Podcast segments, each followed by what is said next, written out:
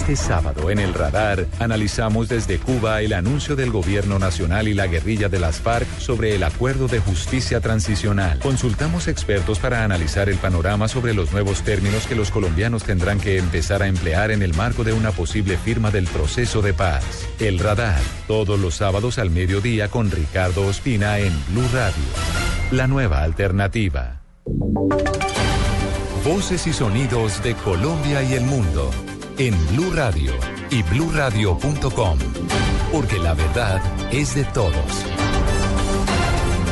Son las 12 del mediodía en punto y estas son las noticias de Colombia y el mundo aquí en Blue Radio. Colombia argumenta que la Corte Internacional de Justicia no es competente para revisar las dos últimas demandas de Nicaragua contra el país. Los detalles desde Nueva York con nuestra enviada especial Silvia Patiño. Hola, buenas tardes. Aunque no se conocen en detalle los motivos ah, del argumento de Colombia, la canciller María Ángela Holguín desde Nueva York explicó que durante las dos próximas semanas en las audiencias previas, los abogados y agentes ah, del país presentarán en detalle pruebas sobre la falta de competencia que tendría la Corte Internacional de Justicia de la Haya en las dos demandas interpuestas por Nicaragua en el último año y medio. Esto es, digamos, es una parte previa en donde Colombia interpuso excepciones preliminares sobre la competencia de la Corte para mirar estos casos. Se va a ver solamente eso, ¿no? Competencia de la Corte sobre los casos. No, se no es un tema de fondo eh, ni de argumentos de fondo, sino que la Corte no es competente, es el argumento de Colombia para eh, mirar estos, estos dos eh, temas. Una de las demandas interpuestas por el gobierno de Daniel Ortega es la delimitación de la plataforma continental entre Nicaragua y Colombia, más allá de las 200 millas náuticas desde la costa nicaragüense. La otra es por las presuntas violaciones de derechos soberanos y espacios marítimos en el mar Caribe, en las que Nicaragua argumenta el incumplimiento del fallo de noviembre de 2012. Desde Nueva York, Silvia Patiño, enviada especial Blue Radio. Muchas gracias Silvia. Seguiremos muy atentos a esta importante noticia que se conoce allí desde Nueva York, la capital del mundo. Entre tanto, el Centro Democrático aplaudió el respaldo de Human Rights Watch en relación a las críticas que se vienen eh, se viene realizando en el tema de la impunidad a las FARC y al acuerdo que se, al que se llegó entre el gobierno nacional y el grupo guerrillero. Información con Simón Salazar. El representante Eduard Rodríguez del Centro Democrático aplaudió las críticas de la organización Human Rights Watch sobre el acuerdo de justicia transicional porque, según explica, traería impunidad a los máximos responsables de crímenes de lesa humanidad. Y que coincidan con nuestras apreciaciones de que va a haber absoluta impunidad y que eso la comunidad internacional no lo puede permitir ni los colombianos, pero también hago un llamado al país para que lean la letra menuda de ese proceso de paz que es un llamado a la impunidad y a generar nuevas violencias a través de, este tipo de acuerdos. Sin embargo, cabe mencionar que el representante del partido de la U, Hernán Penagos, explicó que será el Congreso quien decida cómo serán sancionados los guerrilleros de las FARC, ya sea a través del acto legislativo para la paz o de la comisión especial que se integre. Simón Salazar, Blue Radio. El gobierno nacional acaba de anunciar la construcción de nuevos colegios en zonas con influencia guerrillera para la etapa de un posible posconflicto. Información desde Barranquilla con Diana Comas. Serán 1.500 los colegios que se construirán en municipios con presencia guerrillera en todo el país, de acuerdo con la ministra de Educación Gina Parodi, quien reveló que en los próximos días harán una gira en las zonas donde han operado las FARC. Claro, que la, la visión de él como país es paz, equidad y educación, y lo ha dicho en todos los escenarios, lo que nosotros nos va a permitir la construcción de paz y la construcción de equidad es la educación de calidad. En los próximos días iniciamos una gira en distintos municipios que se encuentran en zona guerrillera, en donde vamos a construir colegios nuevos como símbolo de paz. Vamos a hacer 1.500 colegios en todo el país. El anuncio lo hizo en la capital del Atlántico durante el evento del Día E de la calidad de la educación que se cumple hoy en todo el país. En Barranquilla, Diana Comas, Blue Radio. Noticia importante esta que ha dado la ministra de Educación una noticia para todos los colombianos. Entre tanto, en la cumbre colombo-venezolana, que se llevará a cabo la próxima semana, el gobierno nacional pedirá nuevamente al vecino país investigar a fondo y aclarar las incursiones que se han presentado en nuestro territorio. Información desde Cúcuta con Juliet Cano. El gobierno nacional levantará su voz de protesta por las incursiones de las autoridades venezolanas en territorio colombiano el próximo martes en el desarrollo de la cumbre entre los dos países. El ministro del Interior, Juan Fernando Cristo, dijo que se va a reiterar el llamado para que estas situaciones no sigan ocurriendo y aclarar las que han sucedido. Juan Fernando Cristo, ministro del Interior. Reiterar la preocupación de Colombia y la protesta de Colombia por esas incursiones de la Guardia venezolana. Nos parece que en estos momentos lo importante es que se preserve un clima de tranquilidad en la relación entre ambos países y que podamos avanzar hacia el restablecimiento de la normalidad en el mismo. Cristo también espera que retorne la normalidad en la frontera para beneficio de sus habitantes. Desde Cúcuta informó Juliet Cano, Blue Radio.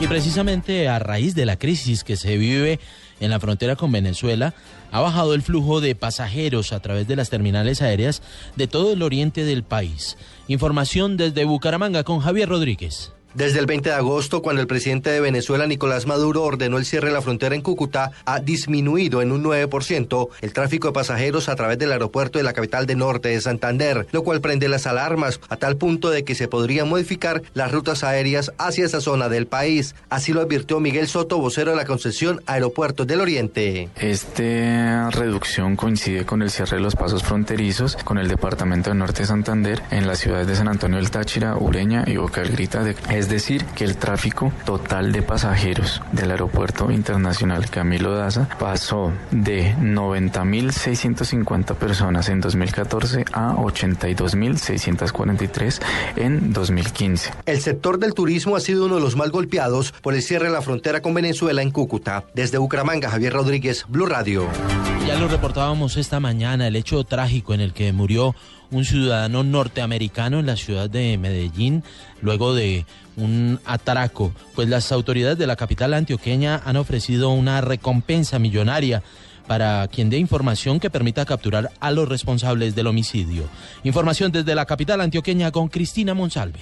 Con dos fiscales especializados y un grupo investigativo del CTI, las autoridades adelantan la investigación para capturar a los responsables del homicidio del ciudadano norteamericano John Mariani, quien habría llegado a Medellín la noche del jueves procedente de Costa Rica y falleció anoche tras recibir un impacto de bala en un intento de robo. El secretario de Seguridad de Medellín, Sergio Vargas Colmenares, confirmó que las autoridades ofrecen 50 millones de pesos de recompensa por información que permita capturar a los responsables del hecho que ocurrió en el barrio El Poblado. Estamos ofreciendo una recompensa de hasta 50 50 millones de pesos, con el propósito de obtener la información necesaria que nos permita avanzar en la individualización y de ser posible rápidamente la captura de los responsables. De acuerdo con las autoridades, este es el primer caso de un ciudadano extranjero muerto en Medellín este año a manos de la delincuencia. Sin embargo, se han registrado por lo menos cinco casos de robo a turistas en diferentes puntos de la ciudad. En la capital antioqueña, Cristina Monsalve, Blue Radio. 50 millones de recompensa a quien dé información que permita la captura de los responsables de este hecho. Entre tanto, Ramiro Barragán, alcalde de Nopsa en el departamento de Boyacá, volvió a pedir ayuda al gobierno nacional para más helicópteros, ya que el incendio forestal que se registra en su municipio cumple tres días y aún no ha podido ser controlado. Información desde el lugar de la emergencia con Gonzalo Jiménez. Aquí en el municipio de Noxa sigue la emergencia con este incendio forestal que se encuentra en la vereda Santana, en el Cerro Penitente y Cruz de Aranda. Precisamente nos acompaña el señor alcalde de esta localidad. Señor alcalde, ¿qué necesita y cómo sigue la emergencia? Bueno, pues desafortunadamente, a pesar del acompañamiento que hemos tenido de muchas entidades, el incendio sigue incontrolable por el tema de la vegetación. Yo pienso que, eh, por un lado, necesitamos saber cómo seguir subiendo agua en carrotanques para tener refrigerado el sector y, por otro lado, también de pronto eh, la fuerza, eh, el helicóptero que nos está apoyando, pues ojalá de pronto tuviéramos la posibilidad de tener uno más, porque pues la frecuencia que hay entre, entre descarga y descarga es muy grande, son aproximadamente 25 a 30 minutos y pues pienso que, que mientras va y vuelve, nuevamente se vuelve a calentar la tierra, se vuelve a calentar la vegetación y vuelve a prender, sería importantísimo y, y, fundamental tener otra aeronave. El alcalde del municipio de Noxa pide más ayuda por parte de aérea. Este incendio tiene por lo menos eh, unas 10 eh, cabezas eh, y una ya amenaza también con llegar a la ciudad de Duitama. En Noxa, Boyacá, Gonzalo Jiménez, Blue Radio. Noticias internacionales, el Papa Francisco ya se encuentra en Filadelfia, lo hemos venido mencionando toda la mañana, en donde celebró una misa en la Basílica de San Pedro y San Pablo. El principal objetivo de su visita a esta ciudad es participar en el encuentro mundial de la familia. Allí en Estados Unidos, acompañando cada paso del pontífice, se encuentra nuestro jefe de redacción, William Calderón. Blue Radio acompañando la gira del eh, Papa Francisco por Estados Unidos. En eh, Filadelfia, su última parada, el Papa ha sido recibido por una multitud enorme que le ha expresado su cariño una vez eh, llegó a la Atlantic Aviation esta mañana. El Papa de inmediato se trasladó a la Catedral de San Pedro y San Pablo, que está ubicada en el centro de la ciudad, y allí ante los obispos, sacerdotes, los religiosos de esta ciudad, dio un nuevo mensaje. Ha insistido el Papa en lo que ha sido prácticamente el objetivo central de su viaje, que es eh, la alusión a los pobres, a los eh, desplazados, a las personas que no tienen la misma igualdad que otras eh, personas en esta nación. Les pediría de modo especial que reflexionen sobre nuestro servicio a las familias, a las parejas que se preparan para el matrimonio y a nuestros jóvenes.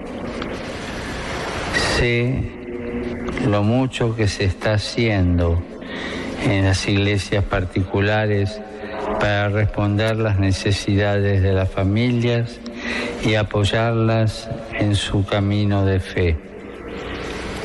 Les pido que oren fervientemente por ellas, así como por las deliberaciones del próximo sínodo sobre la familia. También el Papa ha hecho referencia, como lo ha venido haciendo a lo largo de estos días, sobre el cambio climático y la situación de la Iglesia ante su comunidad. El Papa en la tarde tendrá un encuentro para la libertad eh, religiosa con la comunidad hispana y posteriormente en la noche estará en la fiesta de las familias, es el eh, evento más grande al que asistirá el Papa. El Papa estuvo con los poderosos en su recorrido por Washington y Nueva York, pero aquí va a estar muy cerca de los pobres y es donde realmente se siente eh, a gusto el Papa Francisco. A las siete y media de la noche, hora local, estará en el eh, Boulevard Franklin Parkway, donde elevará una oración y hará una vigilia por las miles de familias que se han congregado en esta ciudad. Es la información en el recorrido del eh, Papa, la gira papal que estamos cubriendo permanentemente con todos los detalles, llevándole la información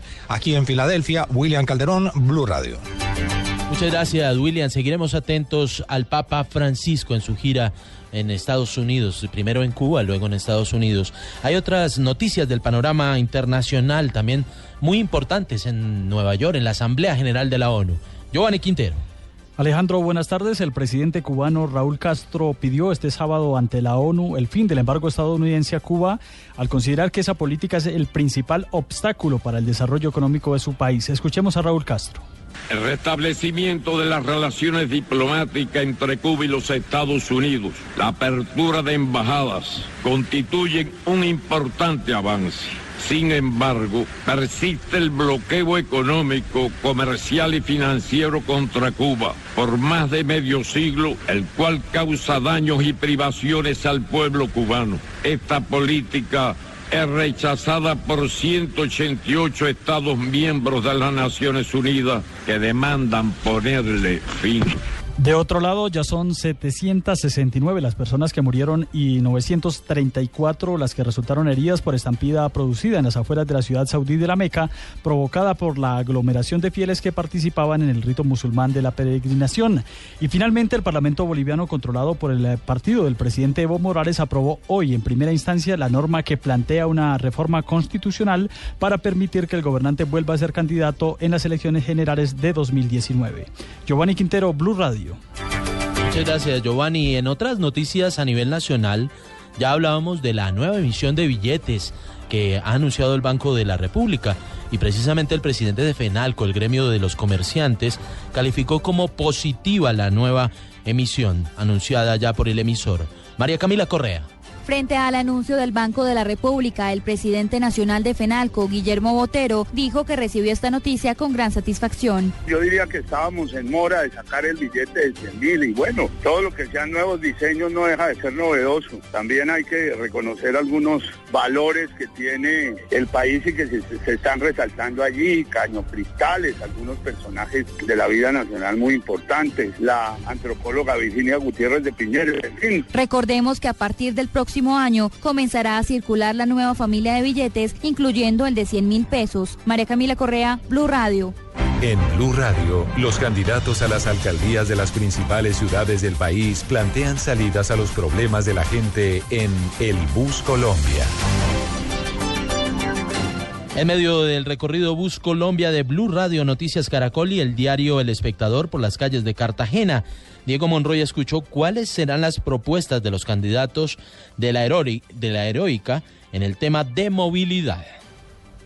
Durante un recorrido por las calles de Cartagena, los candidatos a la alcaldía de la ciudad heroica se refirieron a las propuestas que tienen para mejorar la movilidad. Antonio Quinto Guerra, candidato del Partido Conservador. Pico y placa solamente en nuestro gobierno lo implementaremos en las horas pico y no en todos los barrios de la ciudad de Cartagena, como tampoco en la zona corregimental. El candidato del movimiento Cartagena confirma Andrés Betancourt. Vamos a eliminar el pico y placa en la ciudad de Cartagena, pero sobre todo a desestimular el uso de vehículos particulares, a estimular el uso de Trascaribe y de esa forma nosotros también implementar el plan maestro de movilidad en la ciudad de Cartagena con la ampliación y recuperación de vías circunvalares para la ciudad de Cartagena. Según la última encuesta de Cartagena, ¿cómo vamos? En promedio, los ciudadanos se demoran una hora y ocho minutos en el transporte público para poder movilizarse. Además de ello, aumentó en un 17,6% el parque automotor en motocicletas entre el año 2013 y el año 2014. Desde Cartagena con el Bus Colombia, Diego Fernando Monroy, Blue Radio. Y en deportes, Lionel Messi no jugaría frente a Colombia en la eliminatoria al Mundial debido a la lesión que sufrió hoy. Detalles con Pablo Ríos. Después de sufrir una rotura del ligamento colateral interno de la rodilla izquierda, el futbolista argentino Lionel Messi estará entre 7 y 8 semanas de baja. Esto indica que el jugador del Barcelona no podrá estar con su selección en las primeras dos fechas de eliminatorias para el Mundial de Rusia 2018 frente a Ecuador y Paraguay el 8 y 13 de octubre respectivamente. Además, Messi también podría perderse los compromisos del 13 y 17 de noviembre contra Brasil y Colombia. Luis Enrique, técnico de los catalanes, lamentó la situación y dijo que está triste pero que confía en que el equipo saldrá adelante. También es una incógnita la presencia del argentino para el Real Madrid-Barcelona del 21 de noviembre en el Santiago Bernabéu. La lesión de Messi se produjo en los primeros minutos de la victoria del cuadro blaugrana por 2 a 1 sobre Las Palmas, partido en el que el rosarino tuvo que ser sustituido al minuto 9. Pablo Ríos González, Blue Radio. A las 12 del mediodía, 16 minutos, ampliación de estas noticias en blueradio.com. Sigan con El Radar.